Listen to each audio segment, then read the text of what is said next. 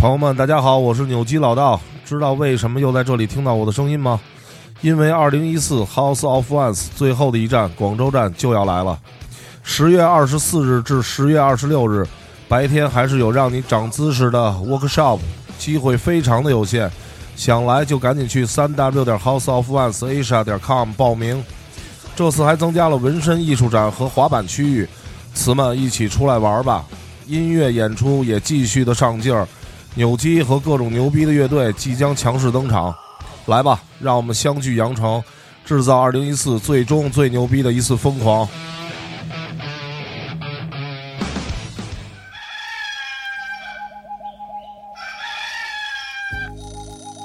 太阳初升，我们问你早安。匆匆赶路，我们陪你上班。闲暇时光，我们给你解闷儿；夜深人静，我们给你壮胆，陪你刷牙洗脸，陪你睡觉吃饭，陪你落泪忧伤，陪你阳光灿烂。欢迎收听糖蒜广播女子脱口秀。呵呵。清淡女性是生产的女性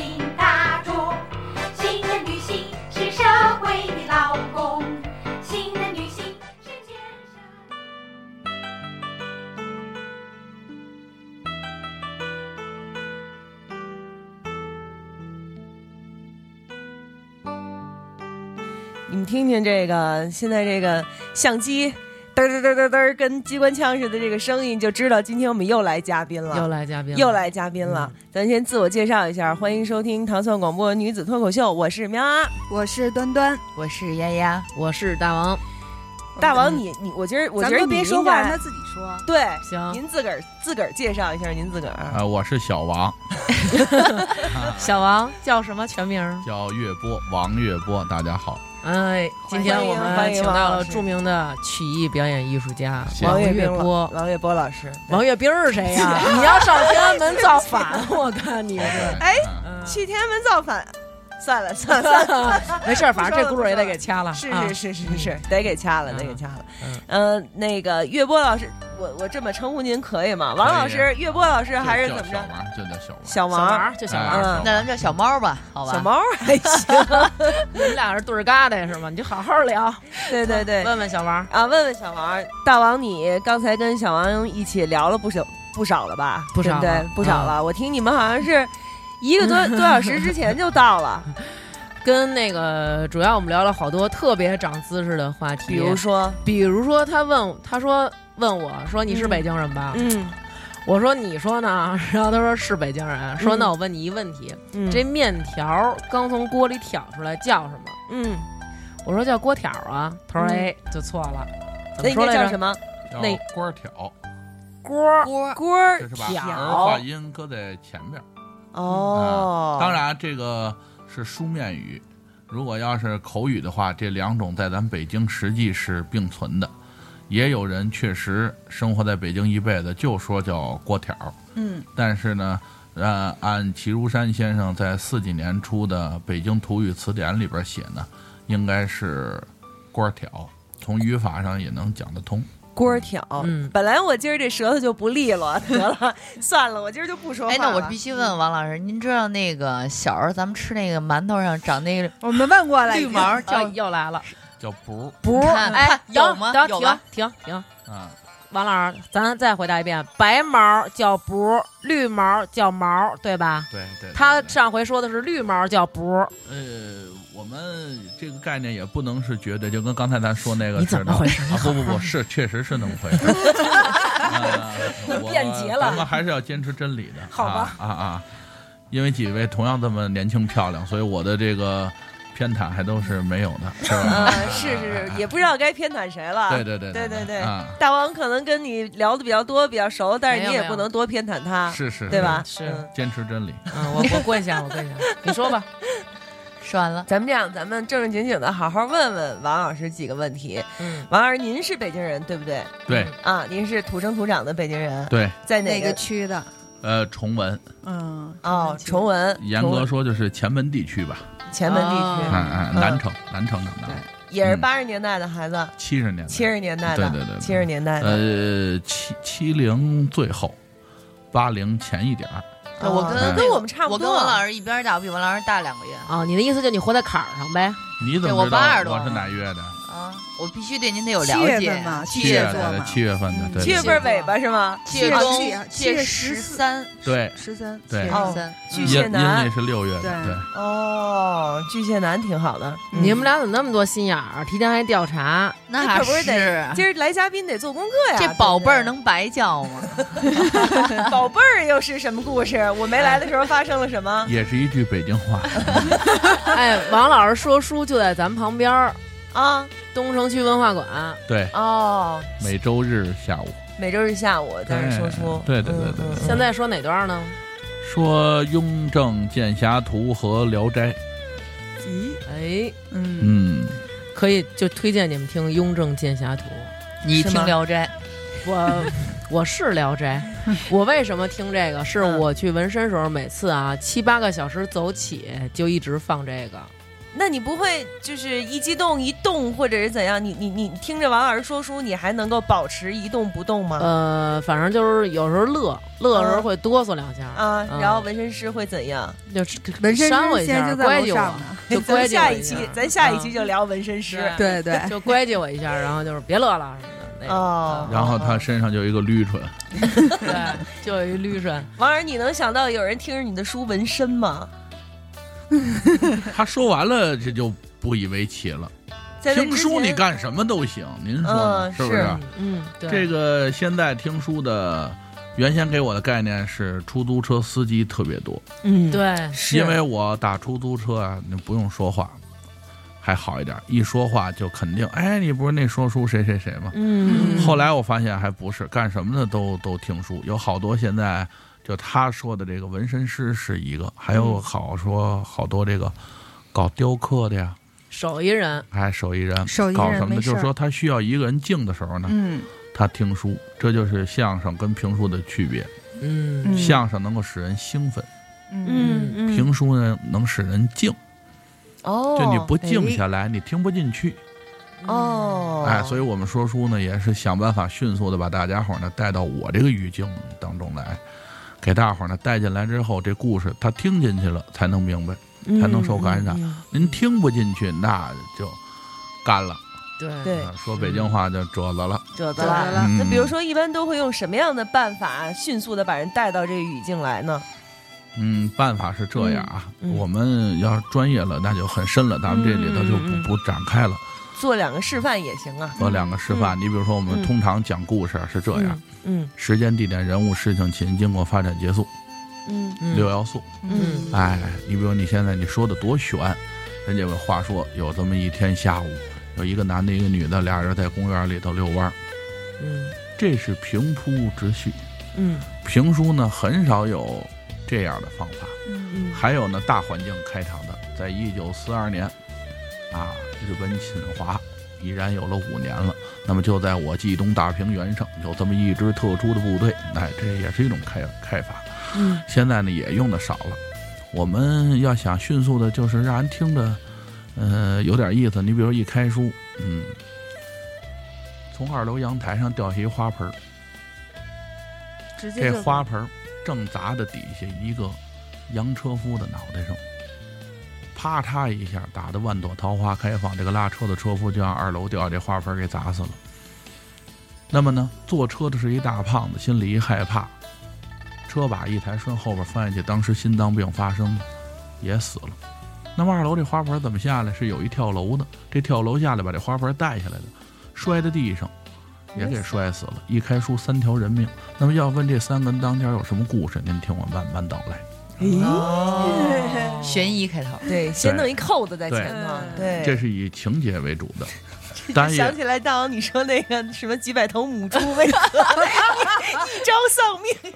有一个就是，我觉得评书我这么理解啊，就是他是一开始先抖楞出一个包袱来，让大家想去听怎么解释这包袱。对但是相声是先铺垫，然后最后夸抖了出这包袱。对。还有呢，哦就是感情上的渲染，有一些个特殊的手段。嗯嗯比如说，我们经常看这样一个情节：临终要留遗言了，嗯那么现在有四位面对我的美女，你们可以开展你们的思维，行刑了啊，嗯。马上就要行刑了。嗯。结果街坊呢，把他母亲给推到了法场，嗯。从家里把老太太接来，老太太用手一扒这个行刑的这个法台的这个台台口，嗯。说儿啊，这个你犯了罪了，现在国家要把你脑袋砍下来，娘我来看你最后一眼。嗯那么这个小伙子犯了法了，被绑在这儿，马上就要砍脑袋了。心里一看，街坊把妈给抬了，心里这个别扭。怎么？你把老太太抬来干嘛？嗯，那老太太得疼死啊！对，本来我稀里糊涂砍了，过两天街坊跟他编个瞎话什么，再慢慢给他渗透。那么这会儿，他要跟母亲说话，要说什么？嗯你们看了那么多电影，那么多小说，你们每天要坐在这儿聊，你们四个人怎么能让观众掉眼泪？那我说呗，你说吧，嗯，你要跟妈说什么？我我觉着这个会儿就得加快速度了，咱就不能慢悠的说了，嗯就得说妈，我那存折密码多少多少，然后那个十八年后又是一条好汉，没事，妈您放心吧，我皮糙肉厚，刀砍下来我一点都不疼，再见。要是我的话，肯定就是那种说，妈耶，我可没法活嘞，就是不孝呗。下辈子如果有机会再做您儿子，对就，那肯定的，对这话，做一个好好那。丫丫老师呢？那 我那我肯定说妈抱抱，然后我就会让人把妈你走。着呢，就我抱妈妈抱抱他呀，妈妈来抱抱我呀，对妈来抱抱我，嗯然后让妈走。嗯，最让人动心的一句话就是你说妈，鸭走了，鸭终于走了，嗯，你怎么说？喵儿。喵老师喵儿老呃师，我可能就说，嗯，妈，回去吧，甭看了。说完了。吗对？嗯。那好啊，这个课题我曾经跟那个很多编剧凑在一起，嗯嗯。迅速的写一个十五分钟小品嗯。啊，也出过这题。那你听我们评书的语言啊，嗯。小伙子在法台上拿眼一看老太太，说：“这老太太，你是我什么人？我是你什么人呢？”老太太一听急了：“我是你妈呀，不对吧？你怎么会是我妈？你要是我妈，我是您的什么人呢？你是我儿，不对，不对，不对，老太太，你也不是我妈，我也不是你的儿子。你要是我妈，我要是你儿，生养死葬。”活着在您膝下承欢，妈想吃什么我给做一口吃的。您老人家有个百年之后，我抓一把土把您老人家给埋了，顶丧嫁良，披麻戴褂，接了街坊瞧着我才是为人子之道，那才是您儿子。怎么一把屎一把尿把我拉扯起来，到现在我犯了国家王法，一会儿一刀把我脑袋磕下来，疼也把您疼死，恨也把您恨死，我怎么会是您儿子呢？似乎我这个身份，我这个行为，老太太，我是您的冤家呀。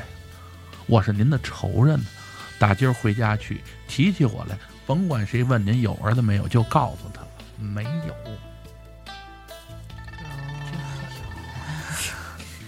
这个我对面呢已经有一位 热泪盈眶，我们想人掉眼泪，这太我们要有我们的办法，有我们的手段。嗯我们怎么打动人心呢？这就是评书的魅力。这个环境，我只是给大伙做一个小品。那么他为什么犯的法？他怎么上的这个法台？后边故事还要有无限的联想。嗯让大伙听着确实。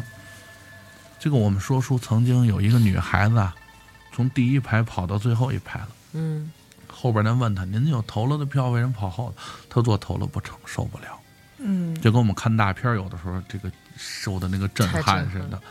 评书我们没有声光电，没有音响，没有灯，都没有，就凭我这一张嘴，还要说的人动心，嗯，说的你头皮发麻。嗯，说的你有这种感觉，那么就靠我们的语言，这就是评书的魅力。我给大伙儿举的这是一个例子，当然手段还有很多啊我们现在根本就不想说话，一直想听您说。啊，对呀、对呀、所以这就是它的魅力所在。那么刚才几位也谈到了你们工作的这个呃地方，离我说书的地方很近。嗯现在我说书那地方呢，虽然呃坐不下很多的人，剧场很小，能坐一二百人，嗯。但票也很便宜，三四十块钱是吧？哦，就希望大家都去听，嗯。我也不挣钱，嗯。我坦率的说，嗯。嗯。我们说一场书，几位演员分，一人分个千儿八的。嗯。啊啊，这个每个月现在我要说十几场，嗯。那么光靠说书我也就挣一万多块钱，嗯。这个跟大伙儿都可以坦率讲，就是我的收入远比这个多得多，外边有一个商演就够这儿说好几个月的，嗯那么。那为什么还要说呢？就是刚才你们几个提到的这个，还有人爱听，嗯，嗯对不对呀？对，老咱们老说这个鱼和熊掌不能兼得，你要为了事业，为了什么，那个咱们就得有一点舍弃。嗯尤其我说书又都在周末，那么商演都在周末，周六日我都动不了。嗯对，那不能都划来的。嗯说这书你也说着，对外边商演你也接着，那希特勒看地球仪都是我的，那不又教你们一句。那那 我问您一个问题，就是啊您就是咱们是那个同代人，就是呃您小时候是不是也是六点六点半的时候，六点六点的时候吧，中午晚上啊，晚上中午田连元啊，啊，廊坊广播电台，廊坊人民广播电台放的，不是广播电台，电视上说书的田哦连元有嘛，对个看吗？动画片之当然前嗯我们啊是这样，嗯，对，您把这俩都拿过去，应该是动画片之前双枪，您看保着点儿，他他总有一个要响的，是他那麦里边你不听你你不知道从这里听见呲啦呲啦的，就是啊，嗯。那为什么呢？为什么呢？激动了，嗯。嗯，好，咱们接着来啊。嗯嗯。我从早晨上学到我回来，这中间每个时段都要熟记，不是单单您说的那个。嗯。啊。中午回家也是，十二点播什么，十二点半播什么，一点播什么，一点这个能够听一点儿，嗯那就不能再听了，因为就得上学校了。嗯对呀、然后一点半必须到学校，就每天每的这个生活跟这都是，我到今天我也是，我的生活跟我从事这个工作分不开。就您各位看每天的生活，生活工作是工作，我不是。其实你们四位应该是这样，因为你们坐这聊聊着聊，就发现没得聊了，匮乏了。嗯那怎么办呢？就得聊生活，嗯，也就你每天生活一出门，吃的、喝的、玩的、乐的、捏的、砍的、扔的、炫的，啊，穿的、戴的、铺的、盖的，全算上，嗯对吧？嗯，我也是。由于我说书说相声，你现在走马路上，我看什么都是书。每天的微信、微博，呃，新闻联播，那这这屋子里头，我看，包括你这话筒，刚才响又不响，这都是书。编故事，这就是一段不用编，这已经有故事了。嗯而且他能用他评书的语言，他为当然了，他为什么想，他为什么不想？你要让让一个这个警察进来搞刑侦的、搞技侦的，他是自杀还是他杀？是他自己坏了还是别人害你？很有可能这凶手就出在这三位女士身上。没错，我跟你说，他们他们为说了太对为了不让你有声音，你说是不是？他可以想各种办法，嗯这故事就来了，都不用编。，嗯，所以每天每都是故事。有一个这个，我再给举个例子啊，你比如这个，北京人都有这个，我们家那个下水道坏了，嗯有一个人进来换这个下水道这个塑料管儿，这个塑料管儿要用一把剪子把它绞了，那么用一个新剪子、干净的剪子呢，不太卫生。这个工人就跟我爸爸说了这么一句话：“说大叔，您家里有那石头鱼的剪子，您给我用用。”我爸说：“那不就在那儿挂着呢吗？”就把那把锈剪子给了他了。我在旁边听着，这就是个笑话。怎么？什么叫石头鱼的剪子？就说在剪子头了，如果下一个定语的话，嗯石头鱼，哪一把剪子？你说是专门为石头鱼的？你要带王麻子到张小泉去买刀剪，刀剪铺的时候，一进门，您把这拿，您说我要一把指甲剪，人家可以给你拿；你说我要一把菜刀，人家可以拿。我专门要剪这个眉毛的剪子，专门要剪睫毛的剪子都有。但您进门，您说给我来一把石头鱼的剪子，人说我这没有，这就是个笑话。但家家都有这么一把绣剪子，嗯都跟什么吹竹挂在一块儿啊，对对对吧？嗯那么你看，这就是生活。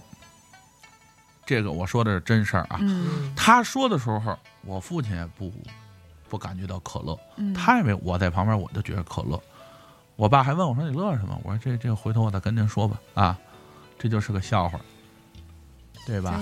一切一切都是从生活当中来。嗯。你你就在你们不足不出户，就在这屋里看楼梯呀、你们挂的这个衣裳啊、喝水的杯子呀、这个电插销啊、呃接线板啊、调音台啊、调音师等等等等，你让我看全是故事。您这么着吧，嗯。您按武侠的那个说书的那套路嗯，形容形容我们几个吧。武侠那是开脸儿，啊，开脸儿形容形容，比如说人家，反正我知道，咱们生活中叫薄头露，或者穿那个什么样儿，然后武侠里边一般都叫那个短衣襟小打扮。对，现在叫那叫超什么小短裙儿，我也不认识那字 啊。啊，你不认得骑呀？就是啊骑啥啊啊骑啥啊对对对骑成小对对骑齐短裙儿头并啊进的小对短裙对对对对对嗯嗯嗯啊，嗯然后这个叫开脸儿，嗯，开脸儿吧，开开脸儿，脸儿是这样啊，开脸儿是根据这你可人，想好了啊，他要是他要 要有人偏有性格的，袒啊。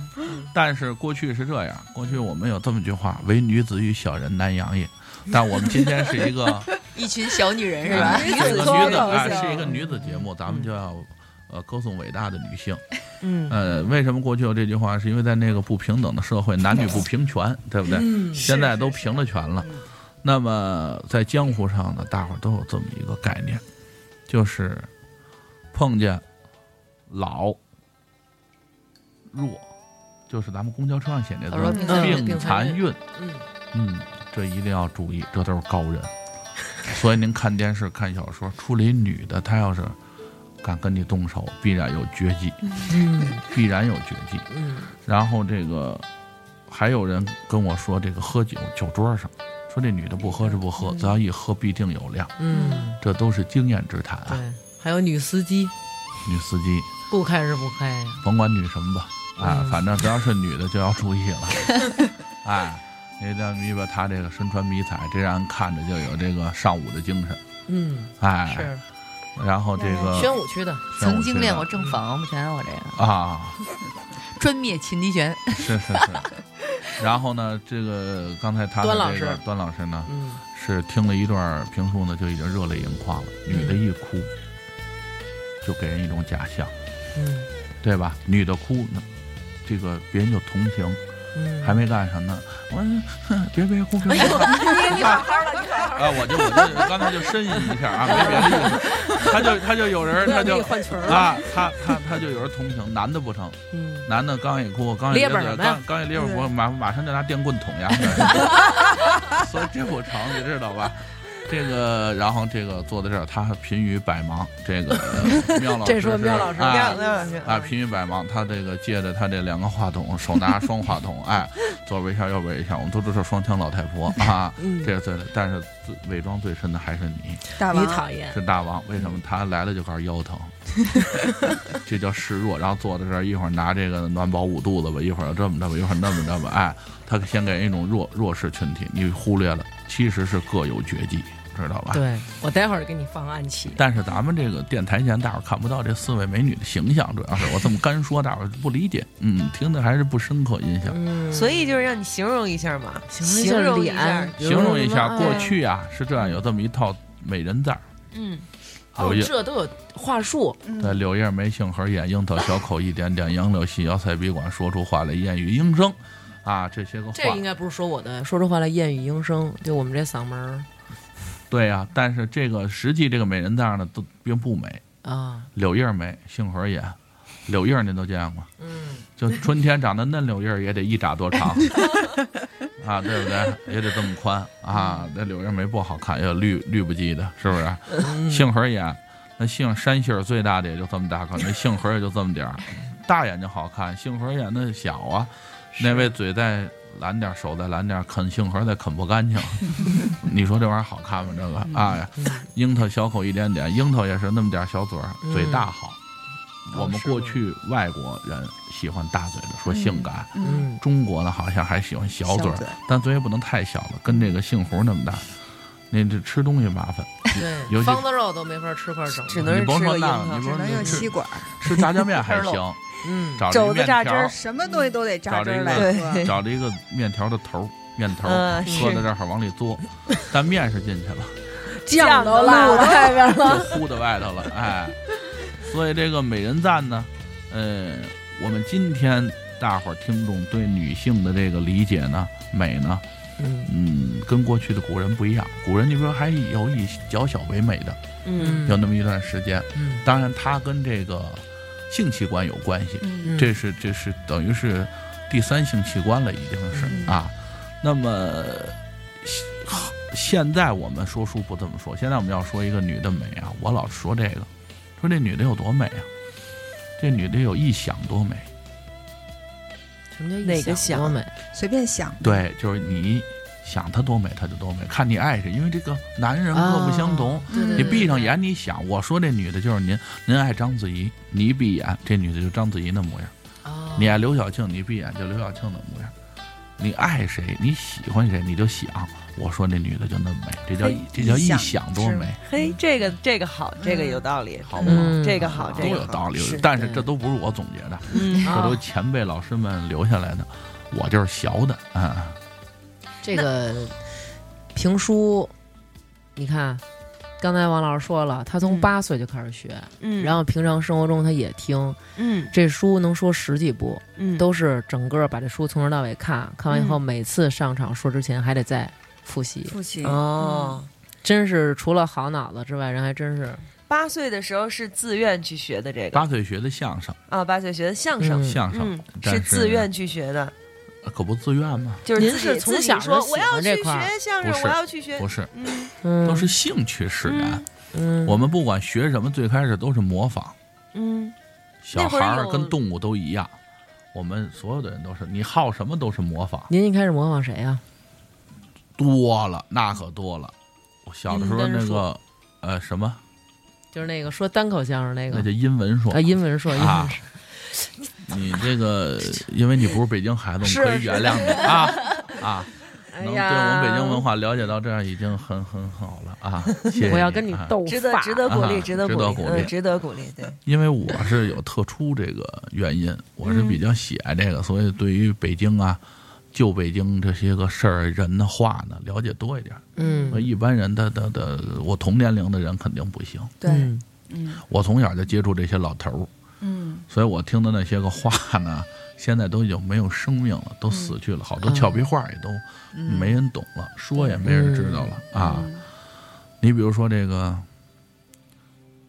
姚姐的乖乖，姚姐儿，您知道是干嘛妓女。的？妓女，姚姐儿的乖乖，白给就是这句俏皮话，哦乖乖当怎么讲？您懂吗？就是宝贝儿吗？他们的不是孩子不是叫香一个，或者就是亲一个。咱们后来北京土话叫奔儿一个。哦，你要到了窑子里头去呢，那乖叽乖叽还不一样，不一样乖乖叽是打，乖乖要乖乖，就是要亲个嘴儿。哦所以你的到了窑子里头呢，这就不单收费了。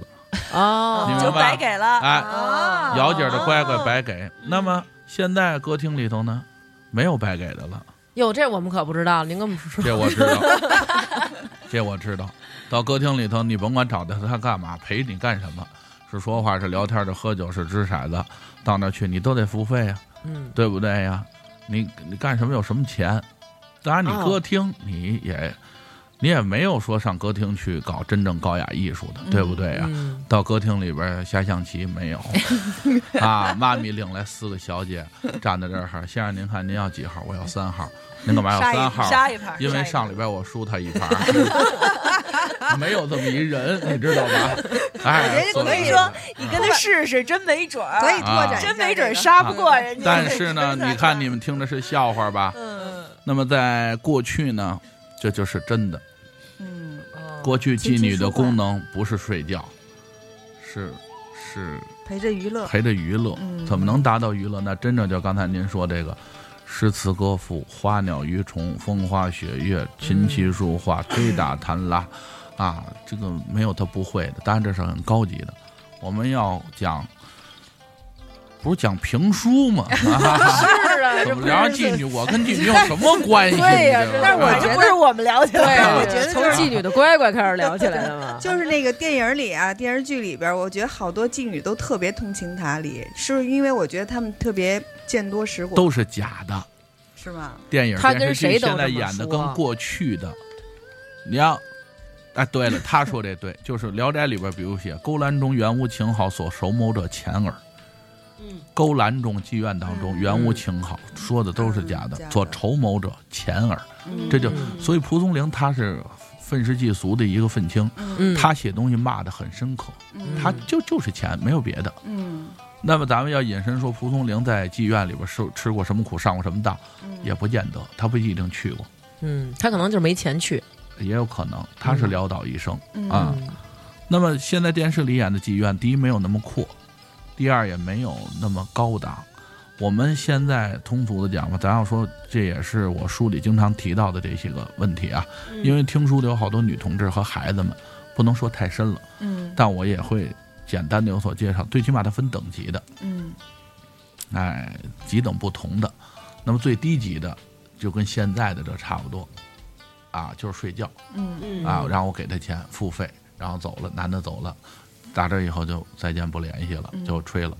但实际高档的都不是，嗯你真说花个按现在钱吧，没有个百八十万的，恐怕连手都拉不上。那他们那个就是真的在一起聊艺术，不是打茶围，吃花酒，几个朋友来了叫条子，几个妞儿陪着这儿，这是一种面子。哦，这是一种身份的体现，哎，陪着聊着，而且在家里头呢，过去的那个妇女呢，没有文化，没有知识，足不出户，嗯。足不出户，嗯。哎，她她她很乏味，在家里边，除了过日子就过日子，在外边，哎，在外边她能聊到一些个，她能够，呃，这个这个这个这个，以前接触不到的，对共同语言吧。嗯但是呢，嗯现在的妓院演的都不对，老鸨子什么样，茶壶什么样，这个我们书里边都，这个还得听书。嗯，我们从小为了说这些书，都去实地考察。哦，是吗？还有这样的地儿吗？当然了，在我小的时候，有一个老先生特意领着我去所谓的八大胡同嗯，去看一些个遗址。嗯。当初这就是妓院，哦，还保存下来呢，保存下来，那楼没变，门脸没变，可是里头对不对东西都没了都变了。对呀，所以我们去呢，还得很隐晦的说，因为都住上人了。嗯。那老先生带着我去，你不能说一敲门，您找谁？我们看妓院来了，那挨嘴巴一点都不多，是不是？嗯我们就是带着这孩子考察考察民俗，看看过去古代的建筑啊，嗯。看一些这些个啊，我们去实地考察，嗯确实发现了很多，就是现在这个电影、电视剧里、影视作品里边体现不出来的。他为什么他体现不出来？他没哦没见过？对，他他就认为是一个很雕梁画栋的雕梁画栋的一个楼嗯里边就去，那不成是，嗯然后一一叫姑娘逮谁管谁叫大爷，啊？打才来对呀，一叫一叫姑娘就叫来好几十个，嗯，然后总有一个头牌，一个很漂亮的，对，剩下长得都就都跟那个烂酸梨似的，那不那不成的，嗯那不成的嗯啊！这个包括里边的一些很有文化的图片，春宫。嗯，今儿说多了啊，今天啊，没事今天。咱把这点说完了，我觉得时间也差不多了啊。合着今天就聊这个。对，今天正好聊到这儿了。你们懂什么叫春宫吗？春宫儿淫秽的图片呢？春宫图，哦春宫啊，春宫春宫图啊春宫图，对嗯啊，这也可以加入话音。对呀，就是春哦宫。但是就后面就不能加图字了，对吗？嗯对，就春宫，嗯，嗯，这个春宫有立体的，有平面的，有三 D 人儿啊，这还有三 D 效果吗有吗？人儿啊，有可以做成泥人儿的不是牙的、木头的，包括能活动的。活动啊，见过马蹄儿表吗？没，我就是我我就知道咱小时候那那鸡对，多的那嗯个，那原理是一样的，嗯，明白了吗？我一小人儿说你们就哎，对对，动他就让俩人动就行了。哦，就你刚才说把把姿那是古代有摆好了，古代就有这个西洋技术传进来很。奇艺故宫技巧嘛，故宫珍宝馆里边现在有过去的这个东西，大概有二百年吧。明末这个机械学就已经从外国就传到中国了，很简单了那。些钟表对也都弄得那为什么我们每次看电视剧什么的，或者说那个就跟看那甄嬛，完了都得说有什么教引嬷嬷，或者说临出嫁前妈妈给叫一小屋教什么对呀、这种。那是不开化的，但是这东西都已经有了。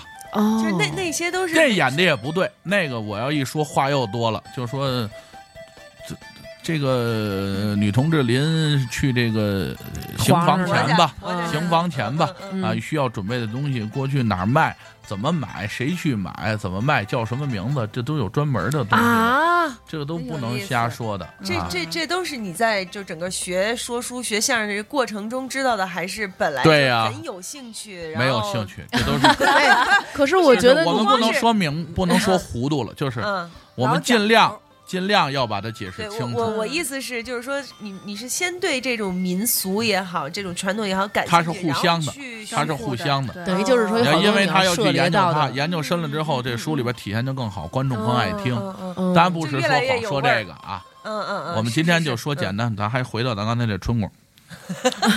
除了回去，那当然了，嗯对，这个立体的人儿咱就不提了。你比如现在我们还能还必须要区别于这个佛教跟道教的一些个宗教的信仰，这都不提啊，就是说跟这是有区别的。嗯咱们就说一般人拿着这玩儿，那么在一平面上就是靠画，嗯所谓就是画各种姿势。我们通常还有多少多少式这些个这些个图片儿。那么这上没有人怎么办？这又是一个新的课题。这个画儿上，我们把这画定为春宫，说的是房事，说的是男女做爱的事，但是这上没有人，怎么体现？你们四位想吧。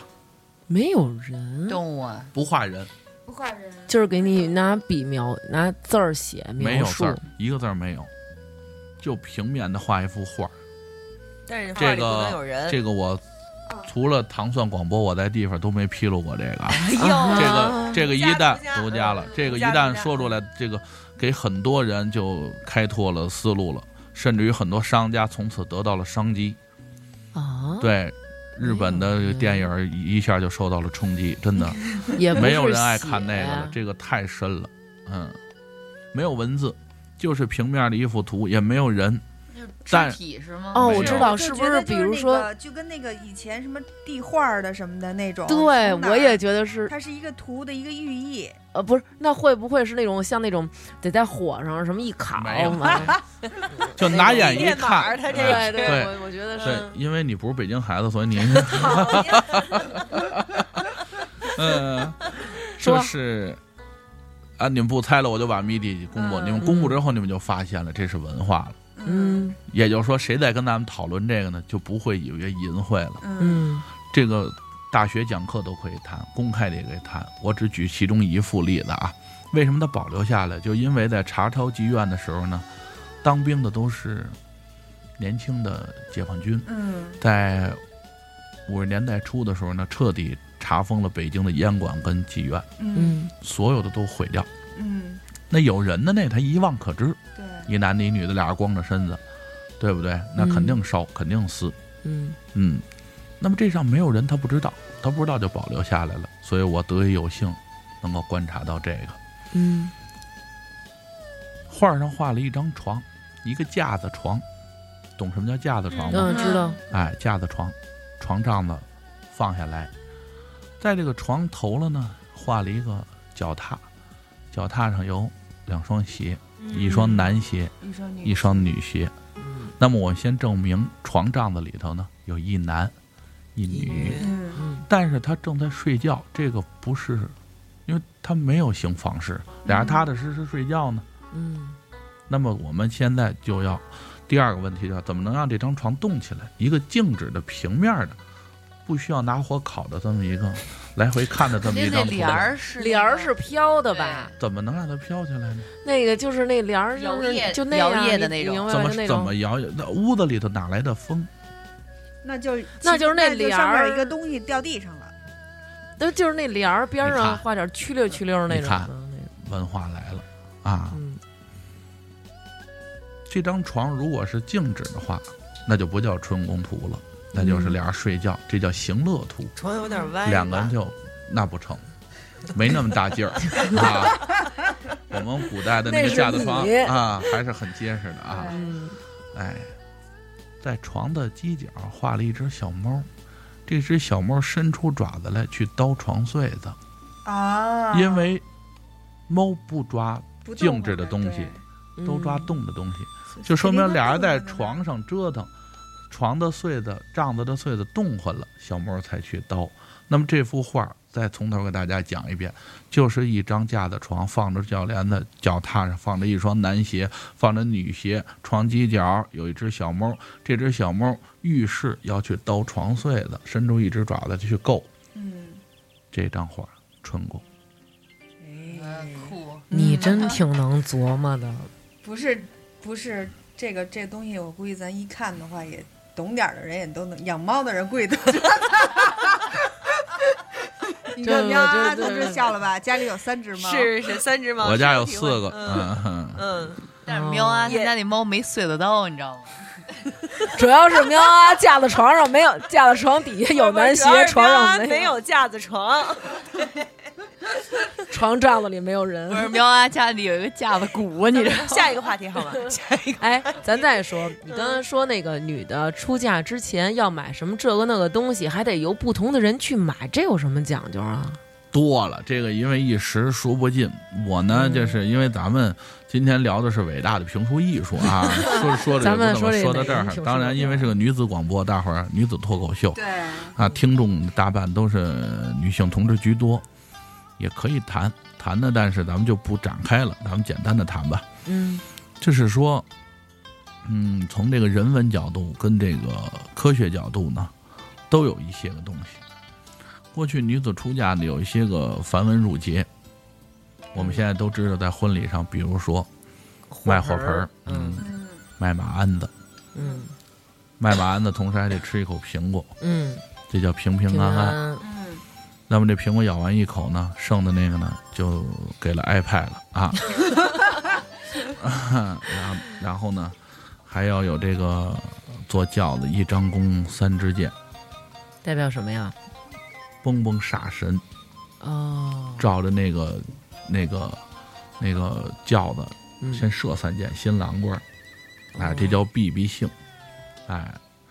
这避性跟性没关系啊，是啊，这是这是性子的性，啊，哎，那么就说让他知道厉害，对，嗯杀杀哎，对了，对对对对对，避避煞气，就这意思。对，嗯然后呢，进来之后呢，还要做账，啊，这里边除了拜天地的时候天地马啊、供桌啊、什么秤钩子、挑盖头啊、合卺酒啊，这个我要说，过去古人也是有交杯酒的啊。嗯这个合卺酒呢，这个呃是两个瓢，喝完之后呢，把它对着一块儿是个葫芦，嗯。拿红绳儿一拴，拴完之后挂到这个床头，它取一个福禄嗯，这么一个谐音，另外是多子，嗯。葫芦本身也芦多子儿是多子儿，嗯。哎，取这么一个音，然后呢有枣儿有栗子，枣栗子，嗯对对对，这都是我都说这都撒在床上，塞在褥子底下，嗯还有花生，这就更理想了啊，嗯。也别光生男孩儿，也别光生女孩俩人花搭着生。嗯那么就说到这个洞房了，洞房有几样必备的东西啊，嗯呃，过去有这个针，针对讲究一点的要用银针，而且这个针呢很大。干嘛用啊？它的寓意是什么？头一样说还是要缝缝补补持家。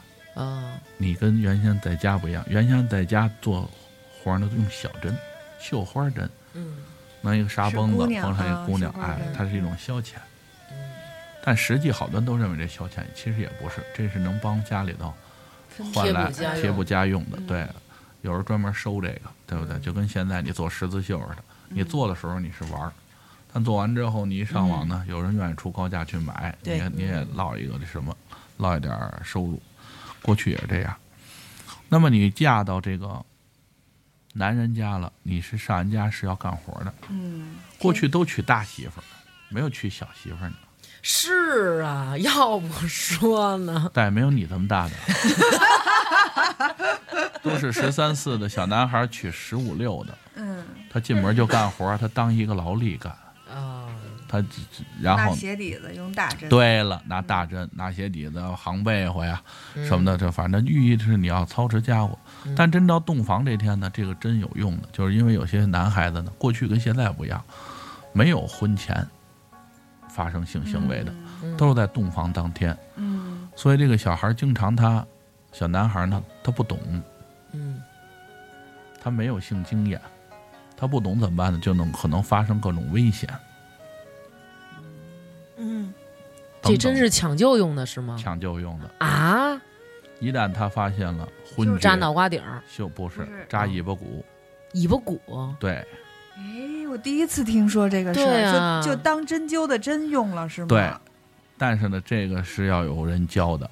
啊，为什么要有一个女孩得？学吗？当然了，除了母亲之外，还有一个婆婆，她就是大全乎人儿。嗯哎，她必须得有父父母、有父母公婆老公、兄弟姐妹兄弟姐妹、孩子都得有，男孩儿女孩儿都得有。嗯，这么一中年妇女，同时呢有丰富的知识，哎，嗯她去教他。那么这个针还有这个作用，这是这是从科学上是讲得通的。嗯，第一次听说，我真的是。所以过去古代守寡的这，个没扎好 你们。要那你们五《对，你们你们还得看《红楼梦》啊，《金瓶梅》这书你们还得看。红楼梦》里可没写过《这红楼扎尾巴骨梦》里对，可没说床上底放一大银针，嗯万一出危险。还得看，没跟您说吗？我觉得可能还是得看灯草和尚和玉蒲团之类的这样写的不 这信。灯草和尚又是什么？那不是除了大银针以外，还有什么别的？还有咱就不提了啊，就没跟你说不展开。我给你们举这一个例子，你们知道 你这。是勾搭着我们听书去呢？你对，其实我说叔叔也不说这个，书里头也不我要说呀。我说咱们不是到糖蒜，我从来没说过这些。正经电台，你听过这个吗？这完了个这个电台不然后回家正经吗？啊，这这个电台我不是正经电台。微微微信，哎，姐儿姐干嘛？说看《金瓶梅》的大家，给他发选段。没没有任何淫秽的东西，这是写的很深的《金瓶梅》是是。嗯，嗯，对，是。其实啊，今天王老师来啊，我本来就是想跟他聊聊，就是他这个学学评书、学相声这个经过。但是今儿听他这么一说呀，我觉得干脆涉猎非常广干。脆以后您有空您就过来给给我们们上道指导指导哎对对对，来一系列。把怎么对用针教给你们。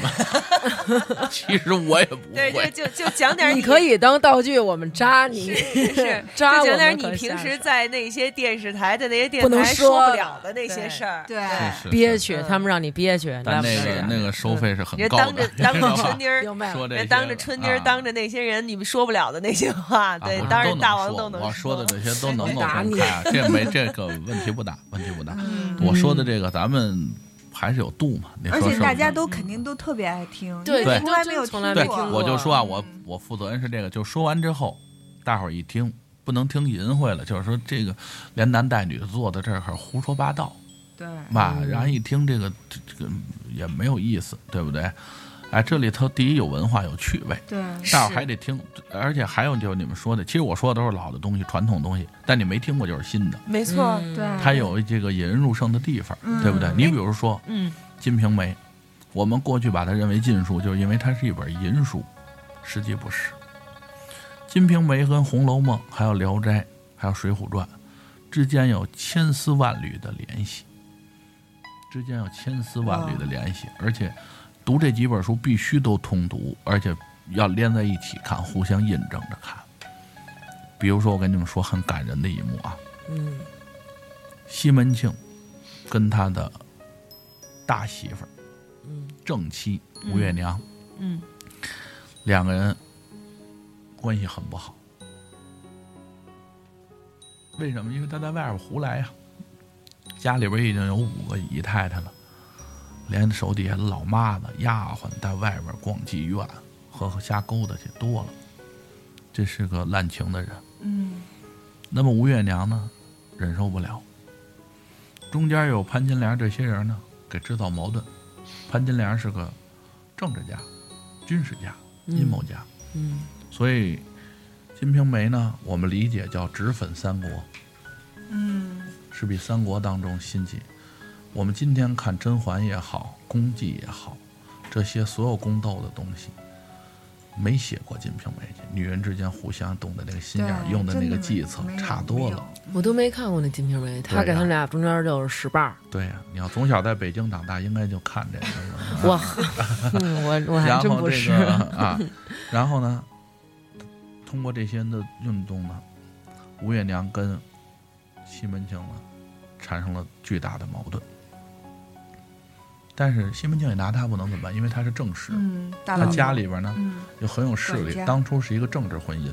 嗯对西门庆为了能在社会上为所欲为，他为他结交官府，那他娶的是这个武官的闺女，哎，哦，他官二代，官二代，他吴月娘的父亲本身就是个武武将，嗯，所以他呢也没办法。那么今天他就不回家。他没想到去逛妓院的时候呢，受侮辱了。这段书叫西门庆大闹李春院。说到什么侮辱，就是他花钱养的妓女，在他不来的时候呢，因为他老不来，包养了其他人。他大他，花钱养的妓女包养了包养了其他的人，就是有别的男人客人给这就包养这女的了。不是他包养了一个小鸭子，鸭子，也还不是。面上哦，呃，你们说的这都有，那也是嗯来玩的，但是迫于西门庆是被长期包养的，所以别的男人靠不近，但他喜欢他，他就跟他一块儿惹惹。但那位原来也是来消费的啊，哎，就是说你们说的这个面首鸭子，跟他说的这个这个这个什么呢？他也出钱找这个妓女，这都是有的，这是并行的啊。哦，那么西门庆这天正赶上，西门庆赶上之后呢，就找这个女的，这女的跟另外一男的就在旁边藏着，很紧张，胆子也很大。你就让那男的走不就完了吗？你过来陪他，不就就不露，那么就找出各种借口，身体不好啊，怎么怎么怎么，并且让他妹妹去陪西门庆。啊，西门庆呢，发现这秘密了，结果把李春燕就砸了，大闹李春燕。这个侮辱他受不了，他受不了，他这个火啊，这这这这撞顶梁门了，往回走，往家走。到家了呢，一看呢，花园的月亮门没关，虚掩着呢。这不定是自己哪个媳妇儿在里家里边呢，又有事儿，又有事儿。后院起火，这今儿要让我逮着，因为他这火啊，正搓着火回来的呀，那就不管爱谁谁了。今天我不不正正家法不成了。他打媳妇儿都是扒光了打呀，这个《金瓶梅》上有很多这样的描写啊。扒光了打，为什么？就第一，别人没法劝；哦第二，他有这种性虐的倾向。他本身他他就是这么一人。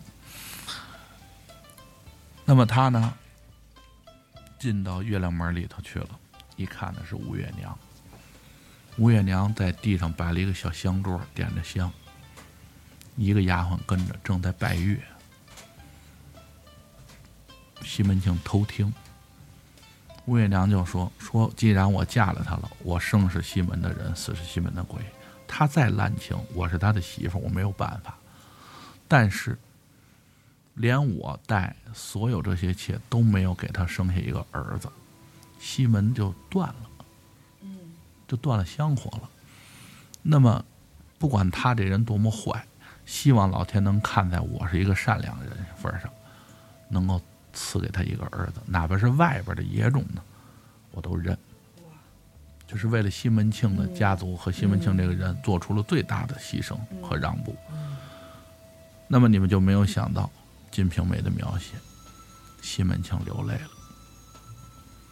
这也是刚才我我我说投了咱们评书的技巧，往往在出人意料的地方，往往我们看很多这个这个这个影视作品，反派不会哭，嗯，不成，作者不高明。也得有而且他软的地方全是坏，没有好的地方。对呀、西门庆掉眼泪了，没有想到我对吴月娘这样，可吴月娘对我是真好，那么就把刚才在丽春院受的那个委屈，一下就全化了。就是世界上，不是光贪图我的潘驴邓小闲，你们懂吧？嗯就是潘驴邓小闲，潘驴邓小闲，就是女人爱男人的五个标准，西门庆自诩是全占的。嗯。嗯，那么感情不是都是贪图我这五样，包括潘金莲，那么聪明，是他最喜欢的女人，就喜欢潘金莲的这个聪明。嗯，他替他拿大主意，他有为难的事儿都是找潘金莲商量。嚯，对，是的，哦是吗？要不怎么叫直分三国呢？潘金莲在他身边是诸葛亮，哦你得这么办，这么办，这么办。那么他没想到世界还有吴吴月娘这样的女人，嗯，哎呀，受不了了，受不了进来。吴月娘一看见他，因为俩人已经很长一年多不说话了，嗯，不知道听见没有？不管他听见没有，站起来就上屋里就走了。那么西门庆就进去就给跪下了，请你原谅我，吴月娘说：“我不管。”说我刚才在外边受了很大的委屈，你不知道，我回来我没有人能说这个事儿很丢人，嗯嗯，不能在外边跟袁先生那么去吹。我的委屈只有跟你能说，现在我知道你是我唯一能倾诉苦恼的人。嗯吴月娘说我不爱听，你是你，我是我，我我我不想听这些事儿，你走，我不走，我就给你跪着，你不原谅我不起来。这又是潘绿邓小闲的小了，嗯，小嗯很多小男人。对那么西门庆是那么专制的一个人，是玩别人老婆的人，嗯他的老婆绝不，他有时候跟他老婆通奸，他就给弄死了啊，嗯那是很狠的。那么他能给媳妇跪着，吴月娘呢？说你起来不起来？我不起来，不起来，我可让丫鬟进来了。你让丫鬟进来，我我也我也不起来。吴月娘就真把丫鬟叫进来，进来，丫鬟就进来，这当着下人嗯，这过去的男人当着下人不成啊！西门庆蹭一下站起来，去去去，上上院子里把那香桌收了去。丫鬟也对得起他，说官人我早就收起来了，去打洗脚水都给您打得了，漱口水预备预备好了，床铺铺得了，晚上的酒点心都给您预备好了，就站这儿不走，您说吧。这个地方又写了一个特别感人的地方，就是谁也想不到的《金瓶梅》写的好的地方，又跪下了，啊，就当着丫鬟。当着丫鬟也跪，彻底征服吴月娘，嗯。哦，可以。这是了不起的。嗯。那么我们今天看其他的影视作品和我们现在写的这么多个小说，嗯，写不到啊，对，嗯绝对没有写到。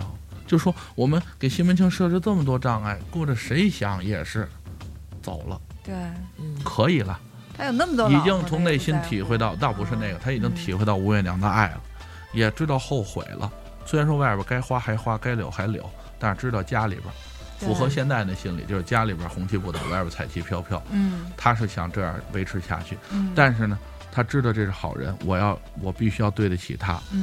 那么我原先对他态度是不对的，我承认错误，跪着。嗯。那么当着丫鬟竟然还给跪着，嗯，那后来原谅他了？当然了，那肯定俩人就和当然了好了，对啊，和好了，而且又借着吴月娘办生日，这是嗯。大和解。嗯。啊，大和解，让把很多那这个最后他生儿子了吗？没有，啊，这个很惨的，《金瓶梅》金瓶梅是一个悲剧，对对是很惨的一个，悲剧。你必须补课。好，啊。我，回去就看，要啊。要要看《金瓶梅》，但是要看。删节版啊，要看要看净版，我就不，你不要你不要专门找这个，就是别的地儿都翻过去，就专门到那个。我就不。拿彩笔画上完给我，我省得画了就。荧光笔什么的。啊，还有这么多故事，是，嗯，其实也觉得，其实每一个人物都挺丰富的，在评书里面说的时候，反正就能听到这。这就是我们也是看书跟听评书的区别，也在于这儿哈。你看书，我说的这段都是书上写的，嗯，有时候你看那些书看不懂啊。看得懂。就我们我不不是你们北京的吗？对，我看不懂。如果你是在阅读上有些障碍的话，也就是有些个文言和半文言稍微麻烦一点。嗯那你们借助一些个这个工具书是能完成的，哦，或者再找一些人问问啊。啊我就问你所呗就只能问我你啊小的时候学，但你们四个人呢，我只能分别解答，知道吧？行，一三五二四六分开，好吧？要不一块四个人都找我来，这个聊不了啊。还一礼拜天，礼拜天，人得休息休息。对了，我还有家，我看他那眼神儿啊，哎，我看他那眼神，我能看出来，端姐是一三五，他是二四六，然后人星期六、星期日还有家，咱俩就不用了，算不用了，算了，算对对对，我还有算家庭了算了我替你捎句话呗。这是一个看脸的世界，是你知道吗？是是是是，对。其实其实我一直特别好奇，就是你们小时候学，比如说相声也好，评书也好，是也是口口相传，还是其实有文字，然后你要先看那些东西？口口相传更嗯主要、嗯更直观。嗯这个文字也需要，文字我小时候不太重视，嗯现在也认识到了它的重要了，就是人的脑子还是 在好脑子不如烂笔头。对了，我小时候脑子特别好，嗯 我最起码咱们今天这谈话，我要复述一遍呢，跟他这个做笔录的基本上差不了多少，最起码有百分之七十，我敢保证啊，是是能够吻合上的。起码我就我就这话筒什么时候没声儿了哎。我这我就 是有这样的好脑子嗯。然后我小时候听别人在台上说，我听一遍就会了。哇，啊，真厉害，啊我能力太强。对，然后呢，现在发现不成了，忘了，全忘了。嗯，小时候认为这个很瓷实的东西，嗯现在都忘了。是，那这就发现这，所以现在注意到了资料的这个这个哎保留保存，嗯所以现在也开始攒一些东西。嗯，包括我现在知道，就是说慢慢你们这节目如果做的那什么的话，咱们以后就包括我知道的这个北京的这些个笑话啊、俏皮话啊，有好多呀、一定那来，啊必须得你你不说，你要不说的话，就都忘了。对。哎而且你要特意想说，说不上来，想不起来，对对对，就到那儿顺嘴儿就吐露出来了。这。个情节到那儿。没，对。错没错。哎，嗯，非得到那儿。真好。嗯，到时候咱啊来来，来两来来几期这个，我觉得可以，我觉得可以。就是王老师，你有空的时候你就过来，咱们做一个这个系列。你现在这个即将消失的这种文化，没事儿拿话这个撩着约人家，这就嗯属于跟媳妇儿叫嫂子没话搭了话，不是跟丈母娘叫嫂子吗？那是没大没小，那是那是该挨抽了。这个话很多，就是旧社会，过去不别说旧社会，就是、呃过去旧北京吧。嗯，呃、就这句话光没话搭了话，就这句话呢，头了我就听过很多版本。嚯，你比如丈母娘吗？嗯，有嗨，管丈母娘叫大嫂子有这么句话。嗯，你比如说管何仙姑叫舅舅，嗨，没话搭了话啊，管何仙姑那么闲哩。叫舅舅，没话搭了话。但是现在呢，我们看，呃，这个这个，我们现在看这个。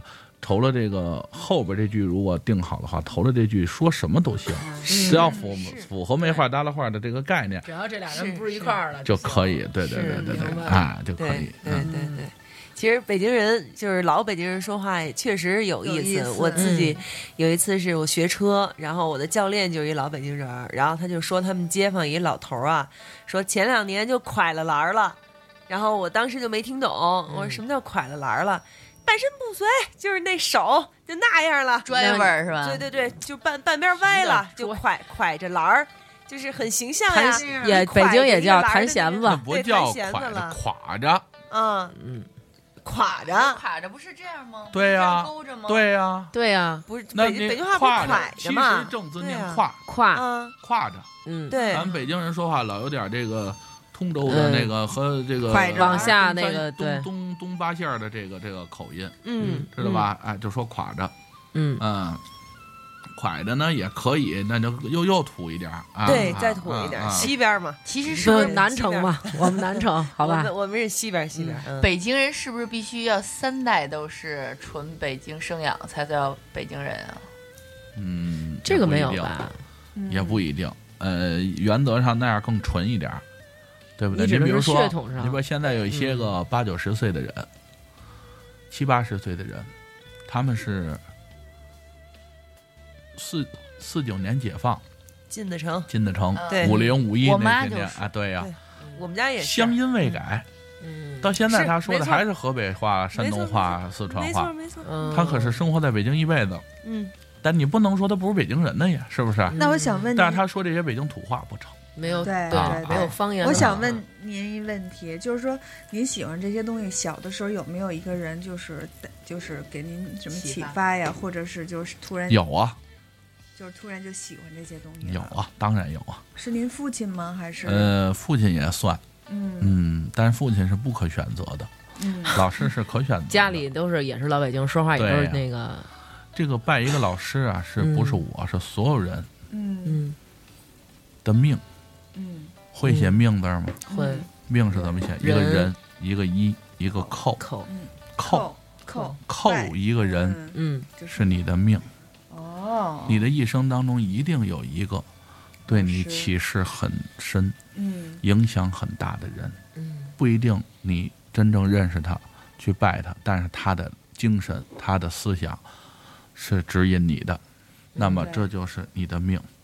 你的按一旦你哎听了他的，啊，不是有道理，是就是这么回事儿。嗯嗯，我编不出这样的话来，我都是我的前辈总结多少年才编出这样的话来，所以你们就去想去吧，嗯每个人都去想。那么我也如是一样，嗯我在某一领域取得一定成绩，一定这领域里某一个人他在指导着我，影响着我，嗯那么我就要拜他，沿着他的轨迹，模仿着他去走。嗯那么这就是我的命。我现在人一说就是评书说的不错，相声也还行，哎，那必然在这两个行业或者这一个领域里，曲艺这一个领域里边，有一个人是主要的，是很主要的，这就是我的命。那么诸位和这个现在这个这个这个这个听节目的这些同志都可以思考这问题。嗯你的命就必须要扣对一个人。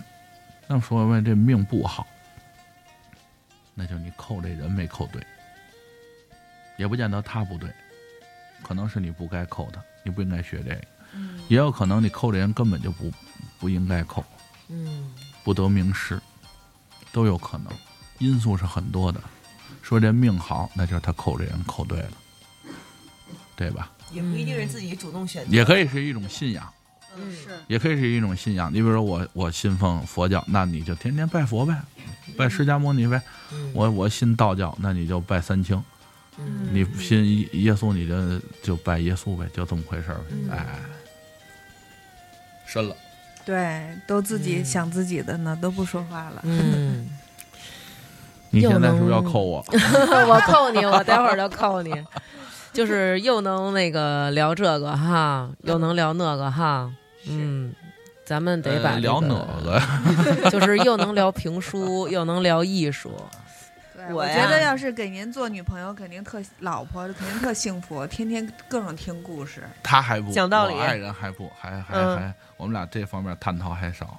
生活跟这个做节目是不一样的，对不对？嗯，这那平时些道理待着说话也这些道理是这些道理跟你们思维讲可以，可能在我老婆面前可能就讲不通了，哦可能一句很温柔的“滚蛋”就结束了。